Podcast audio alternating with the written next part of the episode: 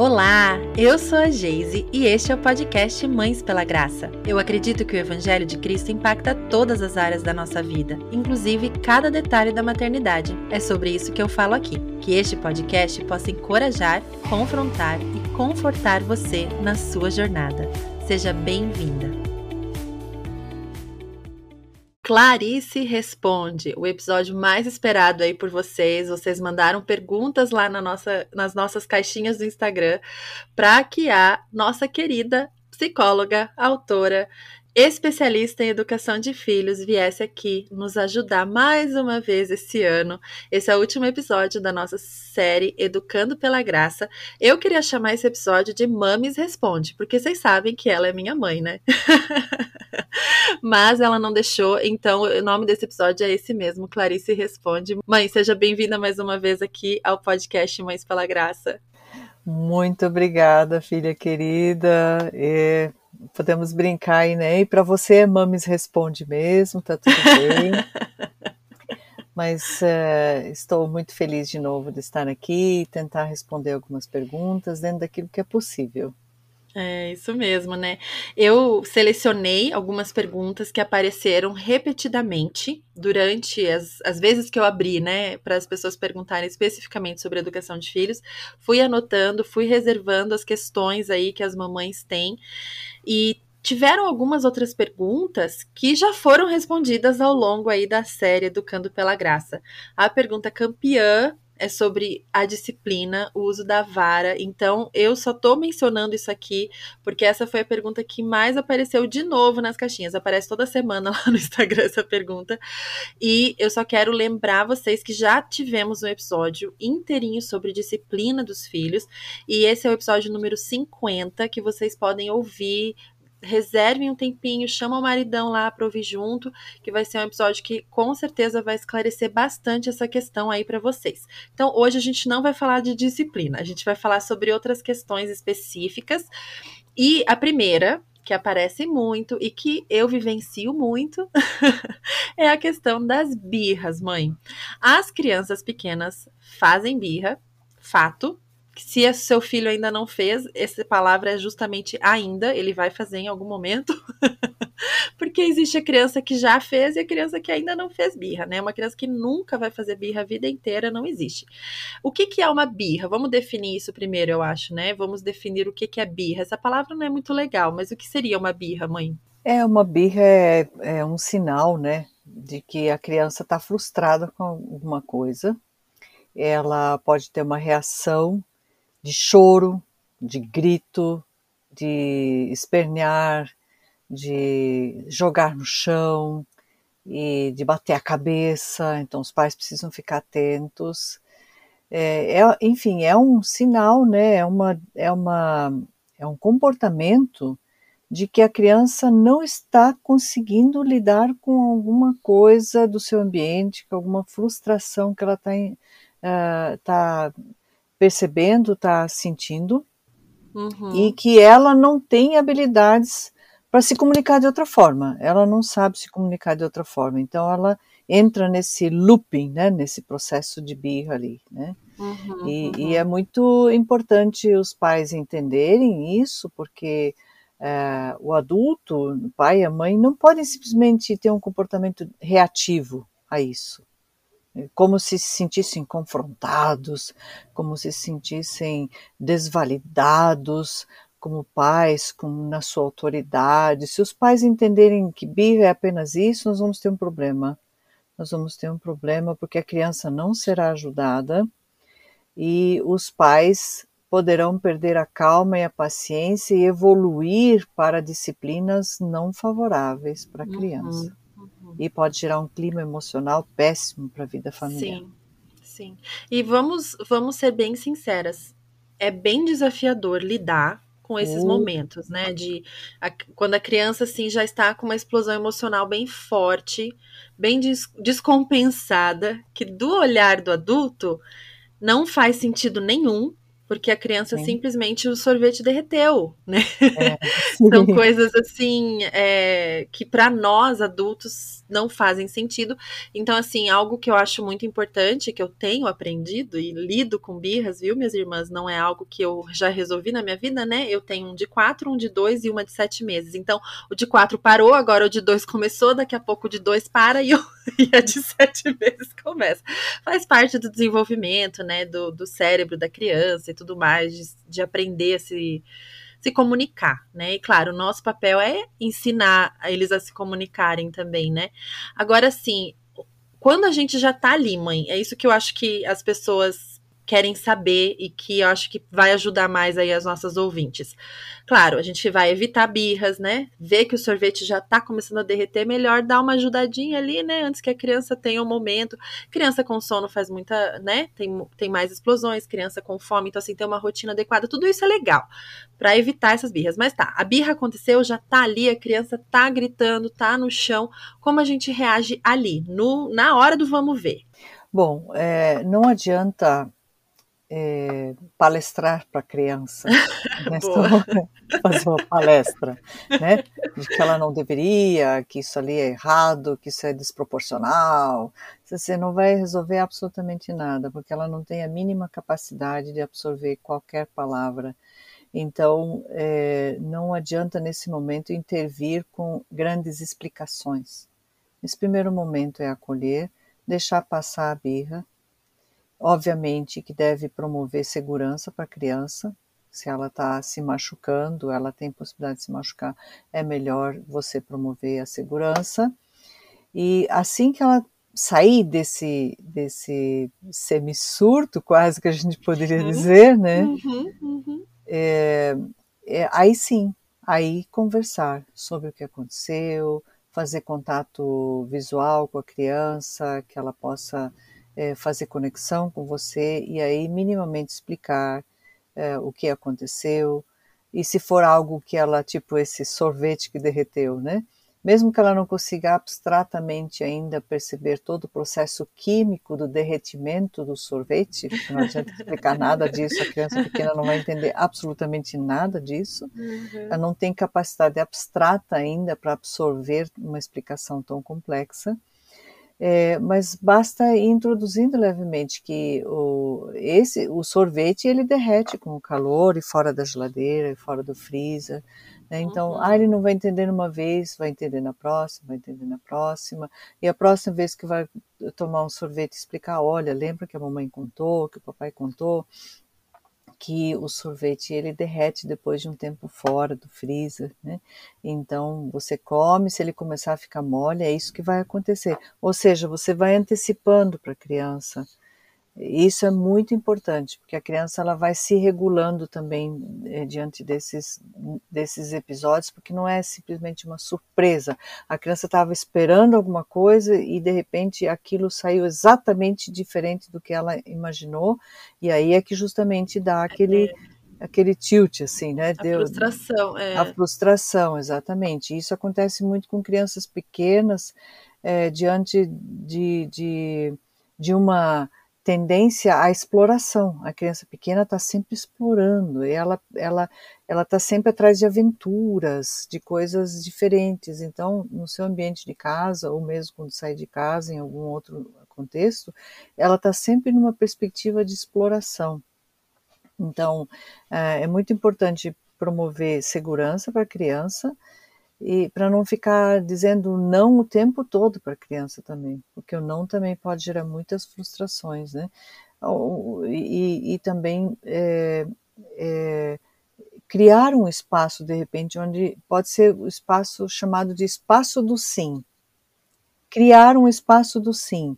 Nesse espaço aqui você pode pintar, você pode quebrar, você pode reorganizar, rearranjar, ou seja, dar autonomia, um certo empoderamento naquele espaço para a criança. E ela vai aprendendo então que tem um espaço onde ela tem autonomia. Em outras paredes eu não posso pintar, por exemplo, mas nessa aqui eu posso. Então a criança vai se regulando também, não vai ficando frustrada o tempo inteiro diante das, das uh, explorações que ela vai fazendo, né? E, e à medida que ela vai, vai avançando em idade, uma criança, ela naturalmente vai enfrentar frustrações, faz parte da vida. Né? E então, e gradativamente as frustrações vão evoluindo ao longo uhum. da vida. Nós adultos sabemos né, o que, que é frustração de adulto, é, estamos sempre diante de alguma, e a criança ela tem as suas. Então, por exemplo, guardar um brinquedo para tomar banho é uma frustração enorme. Por que, que nós... você usou esse exemplo? A vovó conhece a situação aqui, eu acho, né? ah, sim, conheço, conheço das situações muito no passado também. né? Ai, tá sendo que eles puxaram a mim? Tô brincando. Faz parte, né? A criança se frustra, poxa, ela tá entretida numa brincadeira e para de repente chega-se e diz assim, agora guarda os brinquedos e vai tomar banho. Gente, isso é uma, é uma frustração absurda para a criança. Para nós adultos, é só terminar uma brincadeira e guardar os brinquedos, uma coisa tão irrelevante. Mas para a criança é o mundo dela. É, é, é, o trabalho dela, aquela brincadeira, é a Sim. ocupação dela, para ela tem que ter um sentido imenso e muito prazeroso. E parar com aquilo para ir tomar banho não tem a mínima graça, no mínimo sentido para ela.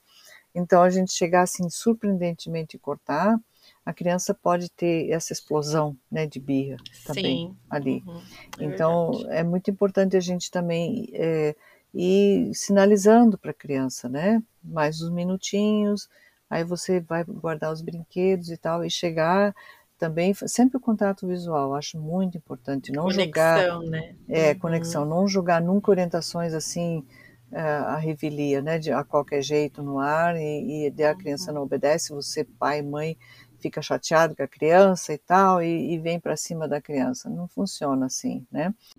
A gente teve um episódio específico também só sobre obediência, né? Quem quiser é falar, quem quiser assim algo mais específico, a gente falou quase uma hora sobre obediência, o episódio número 46. Lembro. Então procurem lá também que esse episódio tem muita, muita sabedoria aí sobre esse assunto, né? Sim. E aí é aquela coisa, né, Geise? É, você a criança fica frustrada quando tem que guardar o brinquedo para tomar banho, depois fica frustrada porque tem que sair do banho, depois fica frustrada porque tem que dormir, e, e, sabe, são pequenos momentos de frustração, mas isso é, conduzido de uma forma é, adequada vai reduzindo com o passar do tempo e a criança vai se acostumando a isso e novos episódios de frustração uhum, virão, né? depois mais Sim. tarde na escola, vai, vai fazer as provas, vai fazer os trabalhos em casa, né? Cada a gente vai evoluindo e a gente está diante de desafios na vida e faz parte da vida. Isso não é necessariamente ruim, mas a criança muito pequena ela não tem habilidade para lidar com isso ainda e ela precisa aprender. Ela precisa de uma intervenção, uma ajuda para ela, ela aprender a lidar com frustrações, porque as emoções ainda não estão num, numa maturidade para dizer assim, ah, tá bom, eu estou uhum. frustrado, mas está tudo bem. Não, né? É verdade. Uhum. E é, vamos combinar, mamães, que a gente se incomoda muito mais com a birra quando ela é em público, né? Ah, e quando sim. ela não é só em casa, né? Claro, a gente se irrita também com as birras em casa, mas eu queria só convidar, assim, a vocês ouvintes a sempre analisarem o que está acontecendo também no nosso coração. Que se nós estamos querendo ensinar nossos filhos a lidar com frustrações, como que nós lidamos com a nossa frustração na hora da birra da criança, né? Porque é uma frustração para nós também, né? Poxa, era só faz, tipo, meu, é só um sorvete derretendo, aí a criança se joga no chão no shopping, que vergonha, né? Então, assim, quantas coisas estão acontecendo aqui no meu coração de mãe, nesse momento da birra, né? Por isso que é sempre importante a gente também voltar os nossos olhos para as coisas que importam de verdade, para as coisas que são eternas, para o coração dos nossos filhos e não para que os outros estão pensando de nós naquele momento, né? Esses dias eu compartilhei um videozinho lá no Instagram falando de um momento que eu passei muita vergonha com uma birra de um dos meus filhos quando a gente precisou ir embora de uma loja. Ele estava se divertindo, estava lá, né? Feliz. Eu avisei, eu fiz tudo o que tinha que fazer, o script, né? Olha, é. daqui a pouco a gente vai embora, tá bom? Avisando, né? Já sinalizando. E eu estava sozinha com os três. A bebezinha no sling, era faz uns meses isso já, e os dois meninos, né? Só que chegou na hora de efetivamente ir, um deles não topou embora. Simplesmente até que eu tive que ir lá pegar na mãozinha, vamos, agora nós precisamos ir, né? E daí nesse momento que ele, né, viu que eu peguei na mãozinha dele, pronto, né? Aí se jogou no chão, começou a gritar, e eu mal conseguia pegar ele no colo, que eu tava com a bebezinha no sling, sabe? Então assim, foi uma e todo mundo na loja olhando, todo mundo olhando, porque foi assim bem alto o grito. E daí depois passou e eu, né, assim, consegui levar todo mundo pro carro, aquela coisa, fia todo mundo no Imagina. carro, cinto e bora pra casa.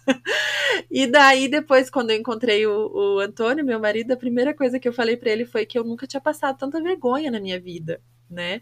E o Espírito Santo falou comigo no meu coração, me lembrando de um texto que tá lá em Romanos 3, que fala que nós somos justificados pela graça e não por obras né? E que diante de Deus, a nossa justificação não vem pelo comportamento dos nossos filhos, pela opinião que a mulher da loja que olhou feio para mim tem, né? Ou pela obediência dele, tipo assim, ah, você é uma boa mãe porque o seu filho não faz birra. Não é isso, né? Nós somos justificadas pela graça. Isso que significa ser mãe pela graça. É entender que não é birra do meu filho que me define como mãe, que aquilo não é algo que está acontecendo comigo, né? Então, assim, uhum. isso me ajuda demais, sabe, minhas irmãs? Quando acontece aquela birra, assim, a primeira coisa que eu tento lembrar é disso. Isso não é algo que está acontecendo comigo, isso não é um ataque a mim, e isso não me define como uma má mãe, né? Eu tô, eu tô diante de uma situação desafiadora, mas eu preciso encontrar aqui o fruto do espírito, né? Pedir para o Senhor me encher do fruto dele, respirar fundo, para poder ajudar essa criança que ainda não aprendeu a lidar com a frustração isso. dela. Né? Isso. Então, isso, isso me ajuda muito, assim, na prática ali, do momento do, do calor, sabe? E também é, isso difere muito de criança para criança, né?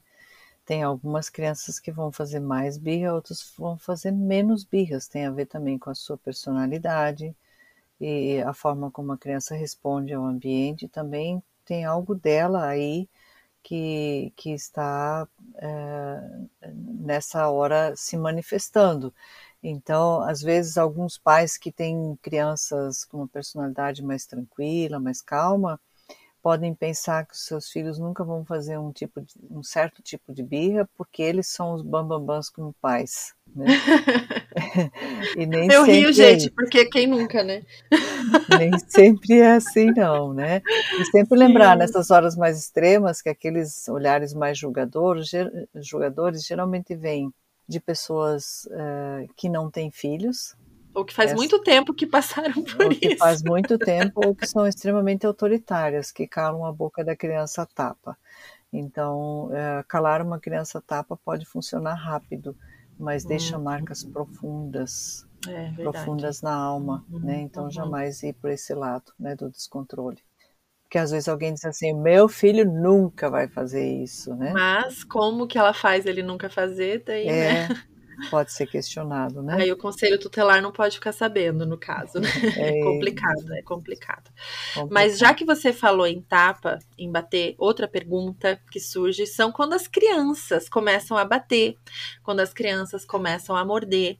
E isso é, é um mito achar que criança aprende a bater quando vê outro batendo, porque é uma reação natural do ser humano, né? Aquela mãozinha. Às vezes a criança tá, assim, mal e mal aprendeu a segurar brinquedo, ela já vem com a, com a mãozinha, meio, meio que uma reação humana, né?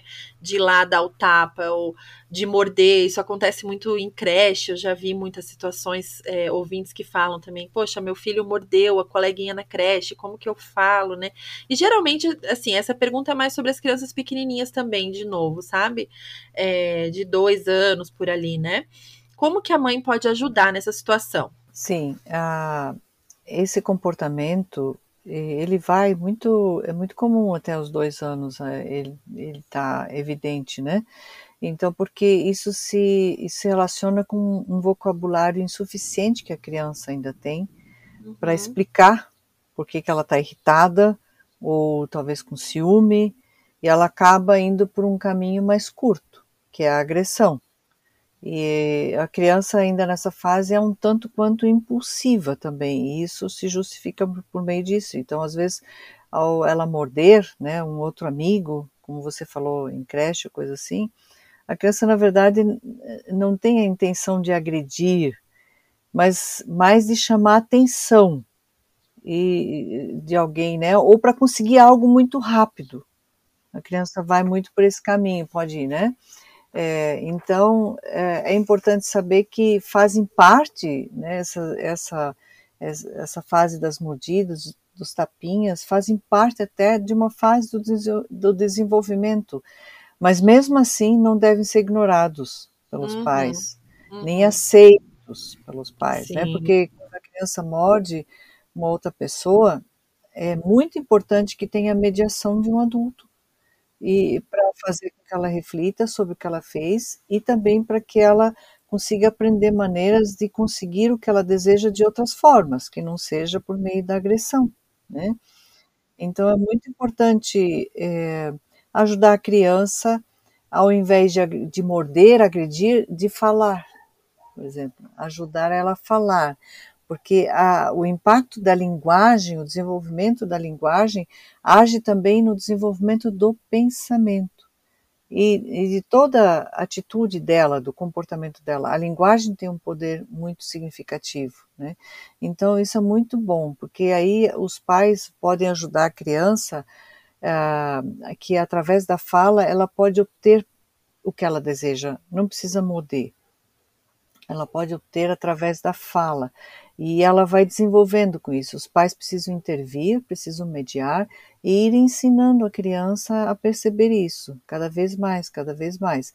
É, buscar isso em conversas tranquilas, né? É, estabelecer combinados com as crianças. Eu sei que quando a criança é muito pequena, ela não vai, vai é, participar muito dos combinados, mas ela vai internalizando aos poucos ela vai internalizando, ela vai aprendendo, ela vai crescendo e vai aprendendo, né? Então, também ajudar as crianças com atividades diversificadas quando elas estão nesse, nesse cenário né, de agressão ali, ajudar elas a terem outras alternativas e jamais pensar em, em privar a criança de uma socialização, só por conta disso. Ah, então eu vou tirar da creche, ah, porque agora eu não vou mais com outras crianças, eu não vou lugar nenhum mais porque fica mordendo, fica. Então, privar a criança do processo de, de, de uh, socialização por conta desse comportamento tido como um Sim. comportamento agressivo uhum. não é o indicado, né? Porque ter contato com outras crianças e outros adultos também é justamente indispensável que, que ele, para que aprenda, né, justamente é, a desenvolver esses aspectos afetivos, relacionais. Se ele estiver sempre sozinho, ele não vai aprender nada disso, uhum, ok? Ele não vai mais uhum. morder ninguém, nenhum amiguinho, porque não tem mais nenhum amiguinho para morder, né? Então ele não está uhum. aprendendo nada, na verdade, né? Uhum. Então isso é muito importante. Mas também, sabe, Jayce, às vezes pode ser que é, esse comportamento de morder pode sinalizar algum problema de ordem emocional. Então uhum. tem que ficar uhum. atento também. E se isso se repetir, for frequente, muito frequente, pode ser que a criança esteja ansiosa, é, pode estar talvez sentindo uma rejeição. Eu estou colocando tudo aqui no pode. Não uhum, significa uhum. que é tudo assim, né? Sim. Pode. Então, é, ou a criança pode estar insatisfeita e às vezes é sim importante é, conversar né, com a escola, ver como é que acontece, a situação que aconteceu, o que, que aconteceu, o que, que envolve aquele contexto onde isso ocorreu, né, e às vezes também, dependendo da situação, sinaliza-se a importância de buscar por alguma ajuda profissional. Sim. Uhum. E uma coisa assim bem prática aí para as mamães que estão passando por essa fase é algo que eu fiz aqui, né, quando estava passando por isso também, que é segurar a mãozinha da criança quando você vê que o tapa tá chegando. sabe? Mas assim, com, não com força, nada, só impedir aquele tapa. Quando a criança vem bater na gente, às vezes acontece também, né? Da criança se frustrar Sim. com a mãe e querer dar um tapa na mãe. Então, assim, eu seguro a mão e falo, não vou deixar você me bater. E falo com firmeza, olhando no olho, né? Não uhum. vou deixar você me bater. Impedindo. Nem sempre a gente consegue, claro, né? Ver que vai bater no irmão também. Se conseguir, às vezes a gente não chega a tempo, né? Mas é, se conseguir. Rápido. É muito rápido, claro, né? Mas se conseguir, se estiver ali no momento que você tá. Todas as vezes que você vê que o tapa tá indo, segura a mãozinha da criança e repete esse mantra: Eu não vou deixar você bater. Eu uhum. não vou deixar você bater, né? E eu percebo assim que isso na hora gera uma frustração, porque, poxa, eu precisava bater, né? eu queria muito bater, né? E, e assim a gente vai ensinando, né? E com amor, pega no colo, segura as mãozinhas. Sempre. Eu não vou deixar você bater, eu não vou deixar você bater, eu não vou deixar você bater. E uma hora isso simplesmente internaliza ali, a criança vai entender, né? E até já teve um dos meus filhos uma vez falou assim: mamãe, não deixa bater? mamãe não deixa bater, né? Olha só, porque eles vão aprendendo, eles vão é. aprendendo isso, assim, né? Que, que é algo que nessa casa não se faz, enfim. É uma repetição, gente. Tudo com as crianças é muita repetição, né, muita né, mãe? Repetição. Todos os dias, sem parar, Sim. dando exemplos e tudo mais, né? Não dá, a gente não pode se cansar, né? Aquele versículo lá, acho que é de Gálatas, depois eu confiro, que diz: Não nos cansemos de fazer o bem, né? Então, é, é justamente isso. As mães se cansam, claro, nós, nós sentimos cansaço, né? Mas nós não podemos nos cansar de educar nossos filhos, de segurar a mãozinha que vai bater, de acolher uhum. aquela criança, né? Nós precisamos continuar sem parar. É, um outro aspecto muito importante é quando os pais podem usar argumento, que é muito recomendado, de dizer: aqui em casa nós não batemos. Nós não batemos no cachorro, nós não batemos no gato, nós não batemos na tartaruga e nós não batemos uns nos outros. E isso é, é só é possível, obviamente, os pais dizerem se eles também não batem. Né? É, Porque verdade. se a mão dos pais é solta para bater, Aí é mais difícil ensinar, né? Aí é mais difícil ensinar e não dá para usar esse argumento, mas eu acho que esse é um argumento importante que vai internalizar que as coisas elas podem ser obtidas não por meio da agressão, mas por meio da linguagem, uma linguagem assertiva, sem ofensas, e isso, isso também é muito importante pelo exemplo. É verdade, é verdade. Agora as crianças um pouquinho maiores aí. Falamos aí das birras, do, ta, do, do tapinha ali, né? Do criança que morde, das crianças menorzinhas. E as crianças um pouquinho maiores. Tem uma fase aí que as crianças começam a mentir né? Mentir, assim, às vezes por coisas sérias, né? Eu vi alguns relatos, assim, coisas, né, sérias, de esconder alguma coisa que estão fazendo e tal. Mas às vezes é por uma bobeira, assim. Eu vou até contar uma historinha que quando eu era criança, eu cheguei para minha mãe um dia e falei que a professora tinha me obrigado a tomar suco de beterraba na escola. E a minha mãe falou, tá, né? Vida que segue, a professora deu suco de beterraba. e daí chegou um dia, a professora foi convidada para o meu aniversário. E a minha mãe puxando papo com a prof, queria só perguntar: ai, como é que foi esse dia que vocês deram suco de beterraba para as crianças? E eu tava indo passar para a sala, assim, e eu escutei a minha mãe falando, acho que eu tinha 5 para 6 anos ali. E eu dei um passinho para trás e esperei do lado da porta e só escutando, né? E a professora falou assim: suco de beterraba? Assim suco de beterraba? Nunca aconteceu isso na, na vida da escola. então, assim, por que que eu inventei isso? Que bobagem, sabe? Coisa é. fantasiosa da criança, né? claro, vocês me corrigiram. E, e me diz aí, por, primeiro, por que que isso acontece, mãe das crianças começarem a mentir? E como que a gente pode ensinar a corrigir essas situações? A mentira é, pode se dar por várias questões aí, né? Em situações como essa que você contou, é, do suco de beterraba na escola, que você falou, acontece por uma confusão às vezes, representa uma confusão entre realidade e imaginação quando a criança é menor. Pode acontecer, né? E, e então isso acontece com crianças mais novas. Elas estão sempre fantasiando e elas vão fantasiando, vão imaginando coisas, é tudo meio na brincadeira, tudo meio no lúdico, né? E alguns pais não conseguem entender a diferença entre mentira e fantasia. Então é importante a gente saber a diferença. a criança ela conta uma situação fictícia porque ela está fantasiando, não necessariamente escondendo alguma coisa ou mentindo ou alterando a realidade. Faz parte de, dessa fase do desenvolvimento, né? É, ou às vezes porque é uma resposta que elas dão a alguma coisa que elas não conseguem compreender, não entendem, ou dão uma interpretação qualquer sobre alguma coisa que elas ouvem. E é meio fantasioso e tal, é, mas ninguém te contou isso desse jeito, mas é a interpretação que a criança deu. Então, ela, sim, ela fantasiou sim. em cima do que ela ouviu. Né? Então, não é, uma, é realmente uma mentira, né? É, é, apenas uma representação um pouco dessa confusão entre essa fantasia e a realidade, imaginação, e está tudo certo. A criança uhum. faz isso e a gente pode brincar com isso, a gente pode rir com isso, sem necessariamente ser um problema de ordem disciplinar, de correções uhum. graves ou coisa assim, né? É, uhum. Mas também a, a, mentira pode vir, a mentira, né, propriamente dita, pode ter outras razões, né? É, às vezes porque a criança não quer desapontar alguém que ela gosta, alguém uhum. que ela é muito uhum. querida, então ela esconde uma coisa. É, ou às vezes é, para ganhar alguma coisa que elas querem, né? uhum. muito ou às vezes para fugir da responsabilidade, também pode ser uma mentirinha aí, né? Chamar a atenção dos pais, também pode ser impressionar uma pessoa, até para evitar punições e castigos, né? Onde tem uma casa cheia de punições e castigos, às vezes a criança mente para evitar isso. Né?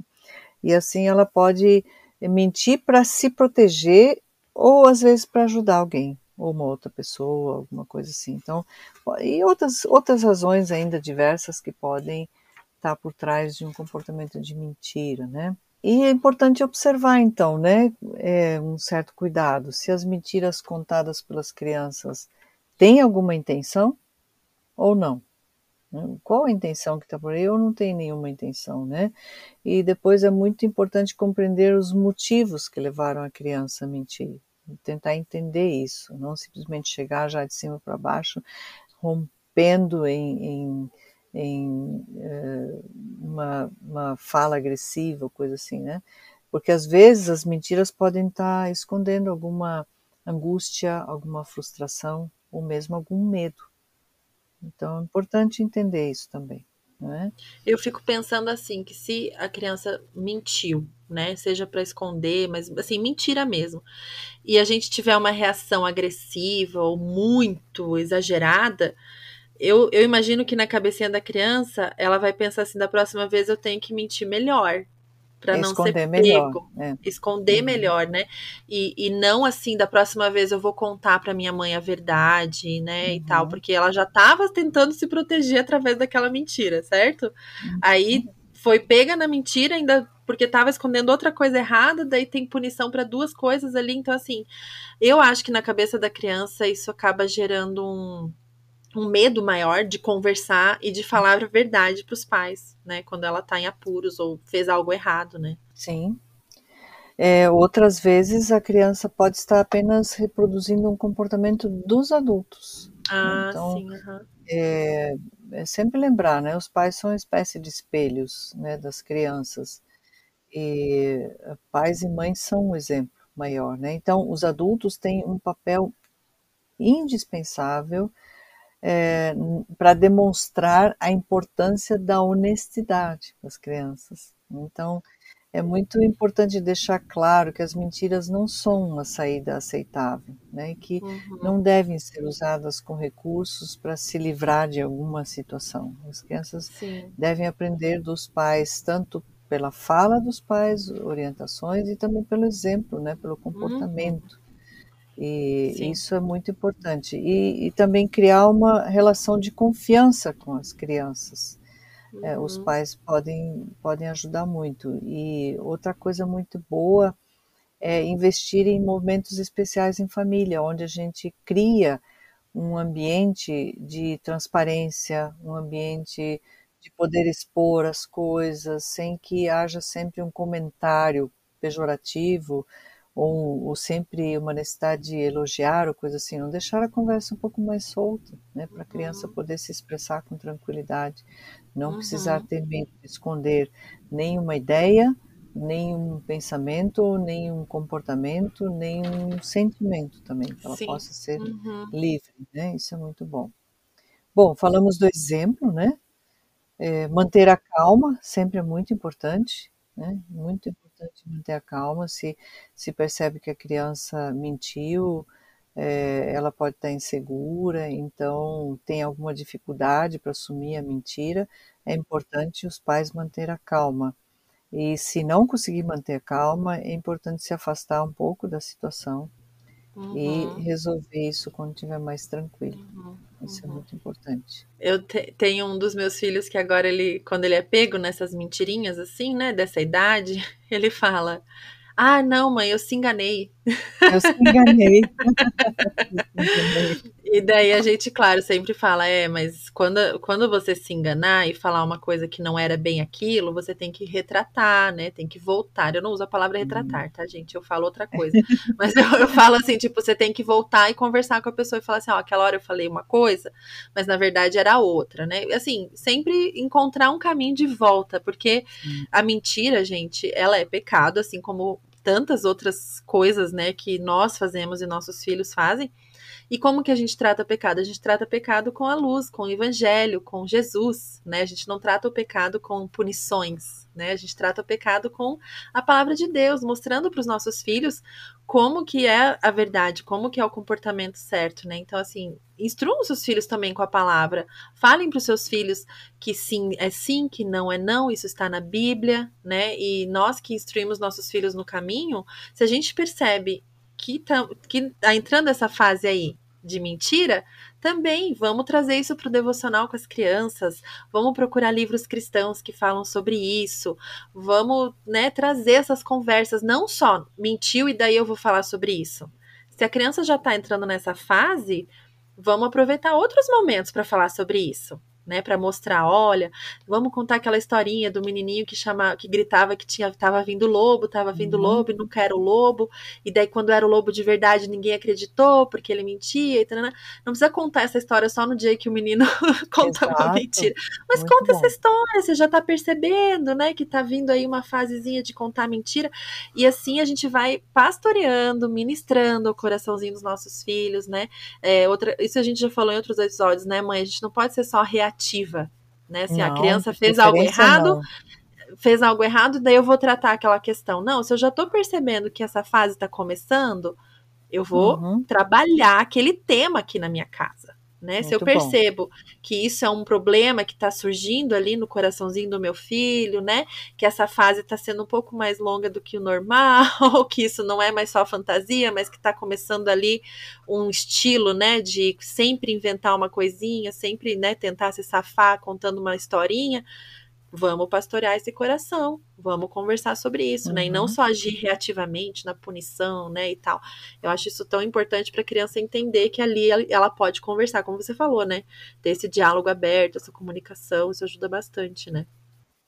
Sim, porque uh, isso vai criando oportunidades para explicar para a criança que não falar a verdade pode ter consequências ruins para ela mesma, né? Uhum, uhum. Porque ela vai ela vai perder a confiança, as pessoas não confiam mais nela, isso pode afetar o relacionamento dela com as pessoas, né?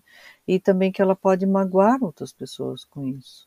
Então, são as consequências da mentira, né? Então, vai ensinando isso para a criança e é como você falou antes, repetir, repetir histórias, vai contando e vai falando e vai internalizando. A criança vai crescendo, isso vai virando um repertório psíquico dela, de, de ter um valor dentro dela que preza sempre por uma conduta da verdade. Sim, é uma postura é verdade. da verdade. E o mães cristãs não falem ah, você mentiu? Você sabe que o diabo é o pai da mentira? Esse tipo de coisa é, é, é, um rótulo bobo que a criança vai ouvir e falar assim: nossa, eu menti, o diabo é o pai da mentira, então que, eu tenho alguma coisa com o diabo? Não, não tem Ele nada. É meu com... pai, então? É, não é nada disso. Mentira é pecado, sim, mas a gente pode usar outra linguagem para corrigir, né? A gente vai falar: olha, uhum. você é filho de Deus, você tem Jesus no seu coração. Você lembra que Jesus é o caminho, a verdade e a vida? Olha só, isso é o que está no seu coração. Você tem verdade no seu coração. Você conhece Jesus. Você, então, né? Assim, plantar sempre uh, do lado positivo das coisas no coração dos nossos filhos, né? Uhum. Para eles sempre entenderem quem eles são em Deus, né? E, mãe, para terminar, agora vamos para outra fase, tá? E essa eu sei que eu vou precisar de um episódio exclusivo no próximo ano. Mas vamos falar um pouquinho, assim, brevemente, sobre a adolescência. Né, muitas mamães, assim, é uma fase muito distante ainda para mim, mas todo mundo fala que é uma fase complicada, que é uma fase desafiadora. Então, assim, primeiro eu queria que você explicasse para nós o que, que acontece com o ser humano quando ele chega na adolescência. Há muitas mudanças, muitas mudanças. É uma das fases de, de, de grandiosas mudanças. Imagina um ser humano se transformar de uma criança para um ser adulto. O que que não acontece nesse meio tempo? né, entre a infância e entre a fase adulta é a tal da adolescência. E é um período relativamente grande, uhum. que uh, dividido em três fases. Então, nesse período tem as mudanças corporais que tão, estão ligadas especialmente à puberdade, que é um período da primeira fase da adolescência que está concomitantemente a adolescência acontecendo, que a adolescência é um fenômeno psicossocial em que a criança vai se transformando e vai se percebendo diferente do que quando era criança dentro da sociedade. E um, essas mudanças corporais podem gerar conflitos internos, porque não se reconhece mais no corpo da infância e não se reconhece ainda no corpo do adulto. E está quem eu sou, afinal de contas, o que, que é isso Sim. que está acontecendo no meu corpo, né? E uh, uma das mudanças também, que é algo da parte neuroquímica, é uma acentuada evolução no pensamento abstrato. E isso significa que o adolescente ele tem uma capacidade diferente de enxergar o mundo do que a criança. Ele já consegue ter novas leituras e percebe especialmente que os pais não são heróis coisa nenhuma e que eles se decepcionam com os pais nessa fase. Uhum. Literalmente se decepcionam com os pais porque descobrem que os pais eles em algum momento logo à frente vão fazer retirada de campo, eu vou ter que assumir a minha, minha vida sozinho, e isso pode gerar muita angústia. Aí chega na fase intermediária, precisa escolher é, um curso ou uma profissão que quer seguir e ainda são muito imaturos para isso e pode gerar angústia, mas ao mesmo tempo é uma idade de ouro também, porque podem fazer escolhas maravilhosas, podem se encontrar pelo meio do caminho e para quando chegar na fase final da adolescência, eles poderem colocar os dois pés né, no mundo adulto e se autogerenciarem, terem a capacidade de se autogerenciarem, tanto em suas escolhas é, afetivas, seu posicionamento afetivo, como também na parte financeira, e possam dar conta dessa parte e liberarem os seus pais da função materna e paterna e olharem para os seus pais como seus pais, para todos sempre, mas numa ótica diferente do que até aqui. E todas essas mudanças podem gerar muitas turbulências na família, uhum. porque uh, o adolescente ele ele questiona muito, ele quer saber muita coisa e muitas vezes os pais não sabem muito bem como lidar com essa fase porque tudo parece confronto, mas na uhum. verdade deveriam, deveria ser visto como convites para o diálogo, ao invés de confrontos. Né? E os pais mais, mais antenados para essa perspectiva se dão melhor nessa fase com os seus filhos adolescentes. Então é uma fase de muitas mudanças, muitas, muitas mudanças radicais em que os nossos adolescentes precisam muito de muito apoio e precisam de ajuda e ao mesmo tempo liberdade. Liberdade, difícil, responsabilidade, né? apoio, monitoria, tudo isso no mix só. Uhum. Isso não é nada fácil E os seus pais precisavam aprender a ser pais de crianças pequenas, na fase adolescente continua valendo, precisam continuar aprendendo. Ninguém sabe exatamente, é um aprendizado muito grande e a gente precisa tomar muito cuidado. Ao mesmo tempo, é, ajudar, empurrar eles para a vida e, ao mesmo tempo, ainda dar o suporte para que eles não façam escolhas equivocadas que vão, de repente, durar para o resto da vida. E para as quais eles não estão prontos, né, para fazer estão prontos. Por mais que o seu filho adolescente seja extremamente inteligente, é.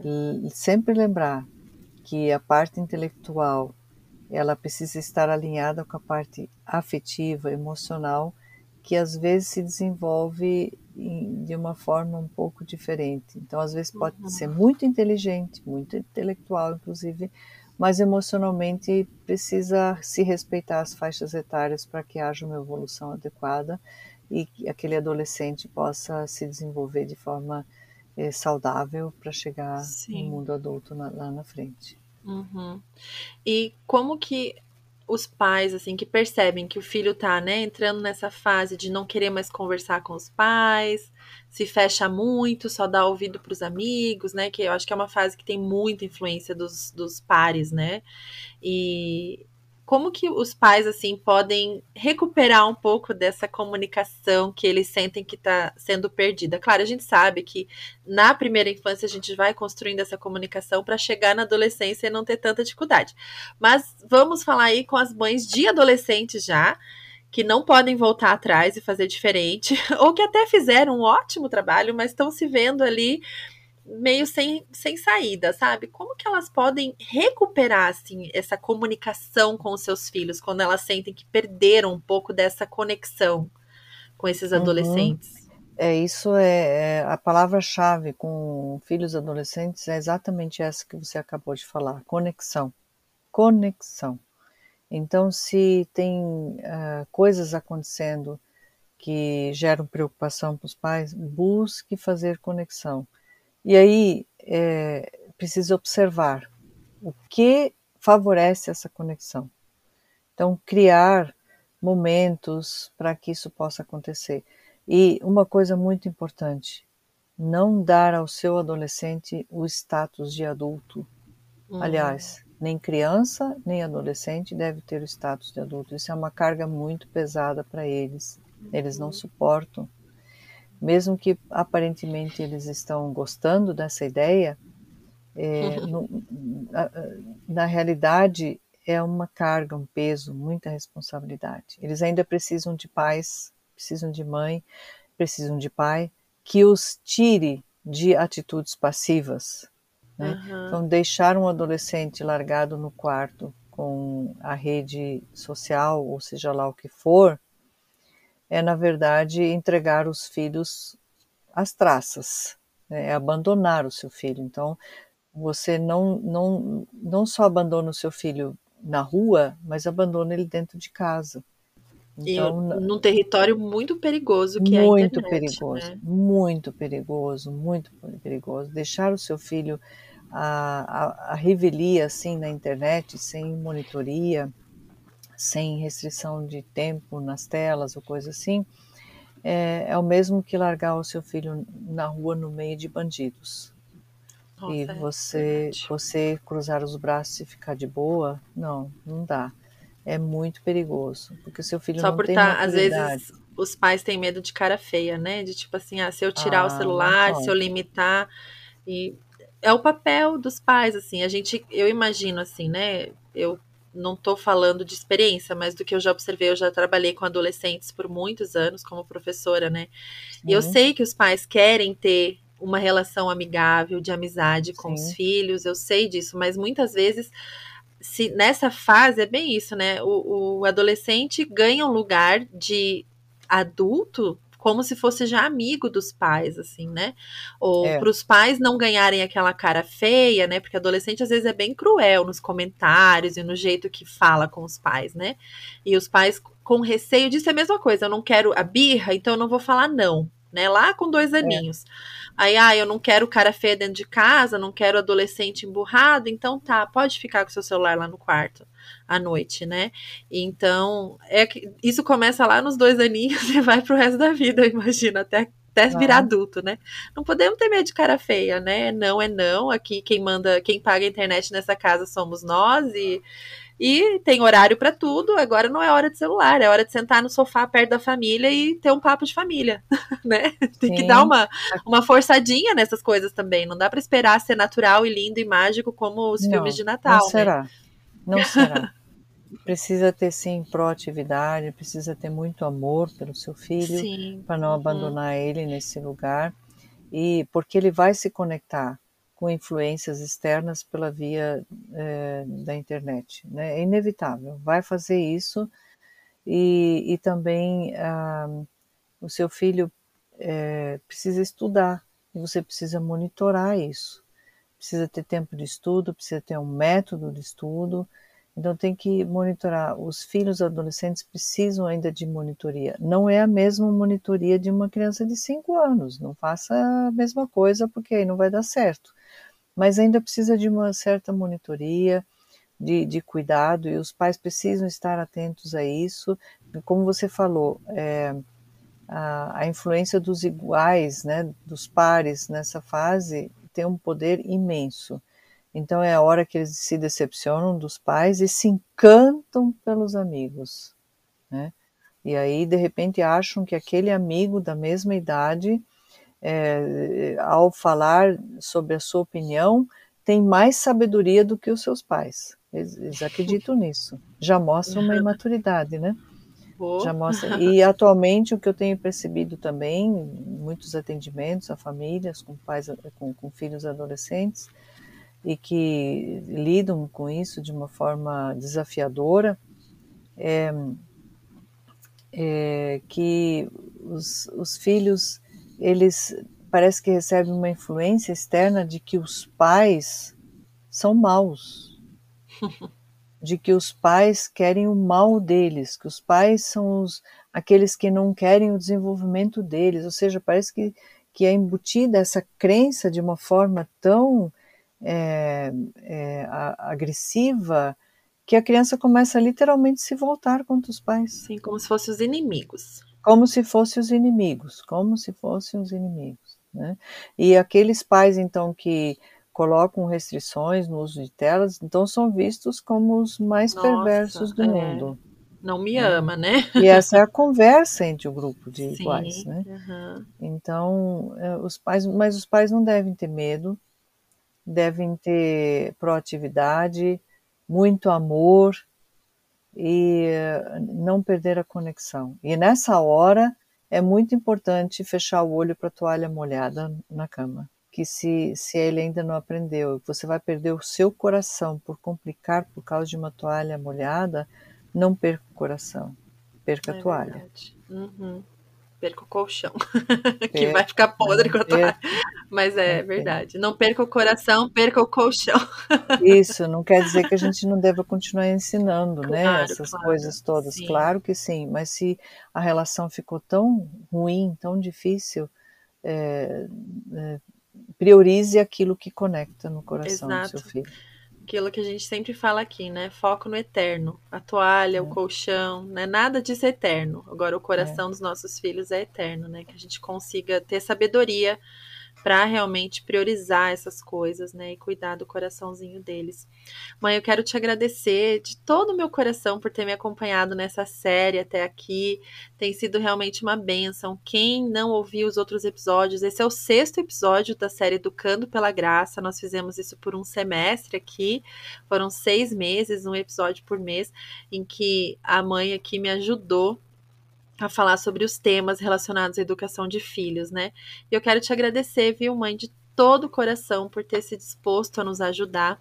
Fala um pouquinho do teu livro, mãe, e onde que as pessoas podem encontrar essa joia. Bom, eu também quero agradecer, antes de falar do livro, né, por ter me convidado para estar aqui com você. Para mim foi um privilégio, uma honra, uma alegria imensa trocar eh, com você tantas conversas e para mim é, é uma grata satisfação, orgulho santo, vamos dizer assim, né?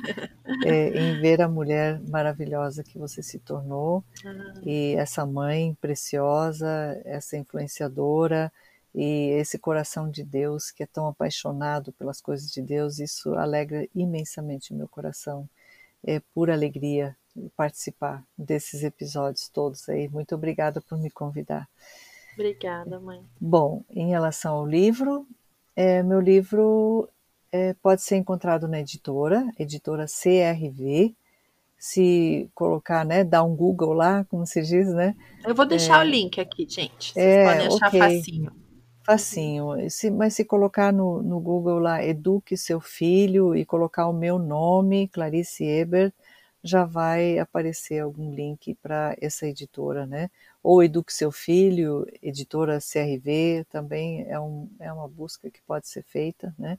Tem também no meu consultório, no Instituto Filéu, nós sempre temos alguns exemplares lá, se quiser passar para conhecer o nosso instituto, a nossa secretária pode é, repassar o livro também para quem quiser ir por esse caminho.